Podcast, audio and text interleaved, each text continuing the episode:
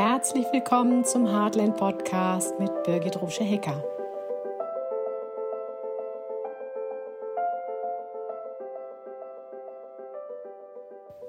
Hey du, schön, dass du wieder da bist.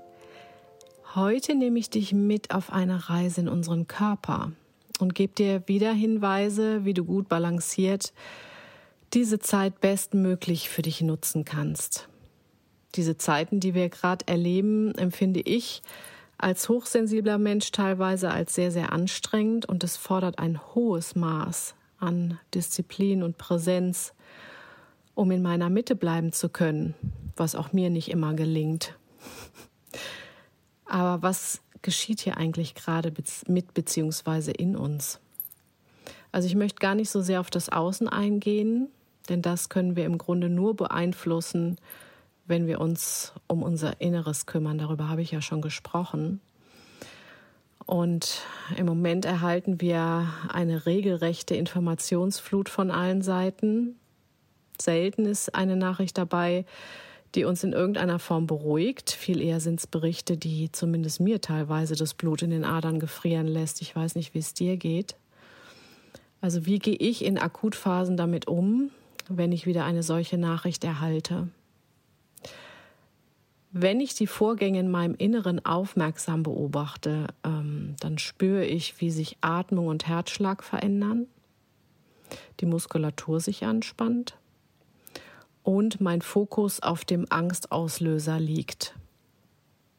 Das ist ja eine normale Reaktion. Angst ist ja eine normale Reaktion. Es geht ja wirklich darum, ähm, unser Überleben zu sichern. Ein klares Denken fällt mir dann in solchen Momenten ab und an schwer.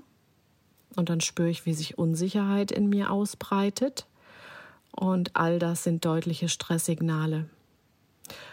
Hormone wie Adrenalin, Noradrenalin und Cortisol werden ausgeschüttet, damit mein Körper, wie schon gesagt, in Alarmbereitschaft versetzt wird, um dann eben entweder fliehen oder kämpfen zu können.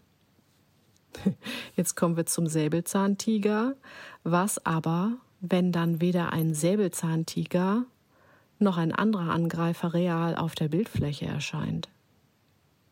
Dies hat zur Folge, dass ich die aufgebaute Energie nicht in körperliche Bewegung wie Kampf oder Flucht umsetzen kann, beziehungsweise glücklicherweise auch nicht muss. Aber sie verbleibt im Körper und staut sich dort mit jeder neuen Nachricht immer weiter an. Also wir haben dann dieses Gefühl von Druck oder überreizt sein. Ne? Und das kann sich dann auch körperlich zeigen, wie mit Rückenschmerzen, Magenbrennen, Verdauungsbeschwerden, Angstzuständen auf psychischer Ebene und so weiter und so fort. Und der Mensch versucht, diese Spannungszustände zu regulieren, indem er sich dann, habe ich auch schon gesagt, ablenkt mit Fernsehen, Computerspielen, Alkohol, viel essen, Medikamente einnehmen und so weiter. Aber was brauchen wir in solchen Situationen wirklich? Gehen wir nochmal zurück zu der natürlichen Reaktion unseres Organismus auf eine Bedrohungssituation. Also wenn unser Körper durch eine drohende Gefahr mobilisiert wird, um kämpfen oder fliehen zu können, aber der Angreifer ist nicht physisch präsent, dann ist es wichtig, dass wir ihm Alternativmöglichkeiten anbieten, damit er diese lebensrettenden Verteidigungsmechanismen irgendwie ausagieren kann. Und vor allem, es sind ja dann auch Stresshormone entstanden, dass er diese Stresshormone abbauen kann. Also das kann durch Tanzen, Laufen, Hopsen, Schreien, Toben oder Holzhacken gehen. Wichtig dabei ist aber, dass wir wirklich uns ausagieren, also dass das wirklich aus dem Körper raus ist.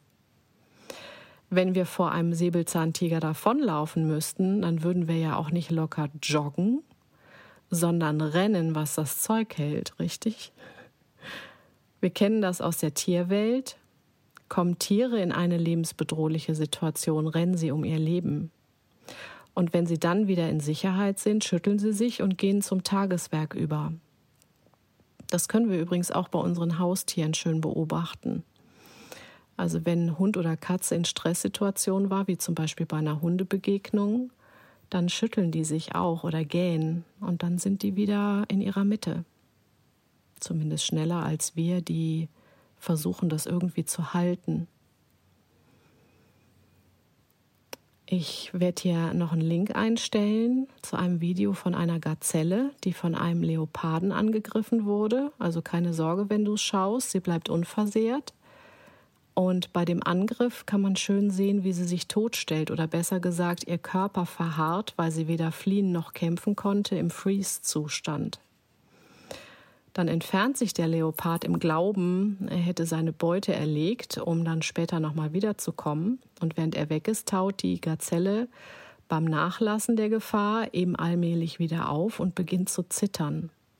In der Arbeit mit Trauma nennen wir diese natürliche Reaktion des Körpers neurogenes Zittern. Also wenn du ein solches Zittern nach einer angstauslösenden Situation am eigenen Körper ähm, erfährst oder beobachtest, so ist das ein gutes Zeichen. Dann baut sich die innere Körperspannung ganz natürlich wieder ab und die Gazelle im Film zittert, orientiert sich wieder, steht auf und läuft dann davon. Und an einer sicheren Stelle angekommen, wird sie sich so wie unsere Haustiere dann schütteln und in Ruhe weiter grasen. So wird sie kein Trauma zurückbehalten, weil sie alle natürlichen Regulationsmechanismen ihres Nervensystems durchlebt hat.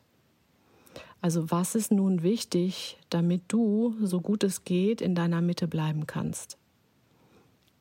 Also dazu gehören, das habe ich schon öfter erwähnt, gute Ernährung, Waldspaziergänge, Sport, reine Geistesnahrung und so weiter, die uns dabei helfen können. Aber heute möchte ich einen bestimmten Punkt nochmal ansprechen. Ich habe schon mal von den bemalten Steinen erzählt. Was ist mit deiner Kreativität? Viele Menschen leben ihre Kreativität nicht aus. Jetzt wäre mal die Zeit dafür.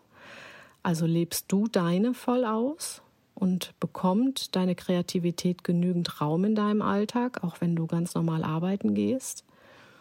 Also ich zum Beispiel liebe es, Räume zu gestalten oder eben gerade Steine anzumalen, weil mich das total entspannt. Und auch wenn ich meine Arbeit als Therapeutin oder auch Dolmetscherin zwischen Tieren und Menschen sehr, sehr liebe, möchten auch meine Hände etwas erschaffen. So, also das ist ganz, ganz wichtig, dass wir dieser Kreativität auch mehr Ausdruck verleihen. Also was ist das bei dir? Pflanzt du gerne im Garten oder auf deinem Balkon oder strickst oder häkelst du? Oder bastelst oder kochst? Was auch immer es ist. Neben dem, dass wir für unseren Lebensunterhalt sorgen, ist es ja auch enorm wichtig, dass wir unseren inneren Kindern die Möglichkeit zum Spielen schaffen. Und das geht mit Kreativität super. Eine meiner Kundinnen, die hatte auch ihre Kreativität vollkommen vergessen. Und äh, in einem meiner Programme war sie eigentlich mit einem ganz anderen Thema gestartet. Und dann fragte ich sie irgendwann nach ihrer Kreativität. Und dann sagte sie, ja, ich habe mal gemalt. Und dann sagte ich, was hast du denn gemalt? Zeig mal.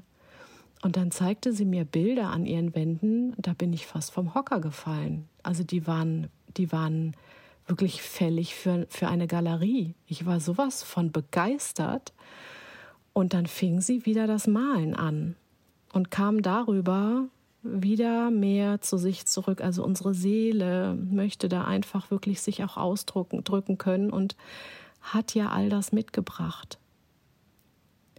Und um gut durch diese Zeiten zu kommen, und sie vor allem auch als Chance erkennen zu können, braucht es einen wachen und reinen Geist, so, sowie auch einen gut umsorgten und bewohnten Körper, damit wir die Signale unserer Seele wahrnehmen können, die uns dann sicher durch das Leben leiten.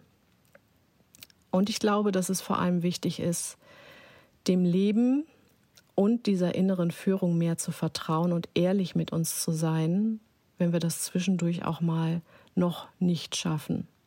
Wir sind Seelen in Menschenkörpern und sammeln hier so unsere Erfahrung.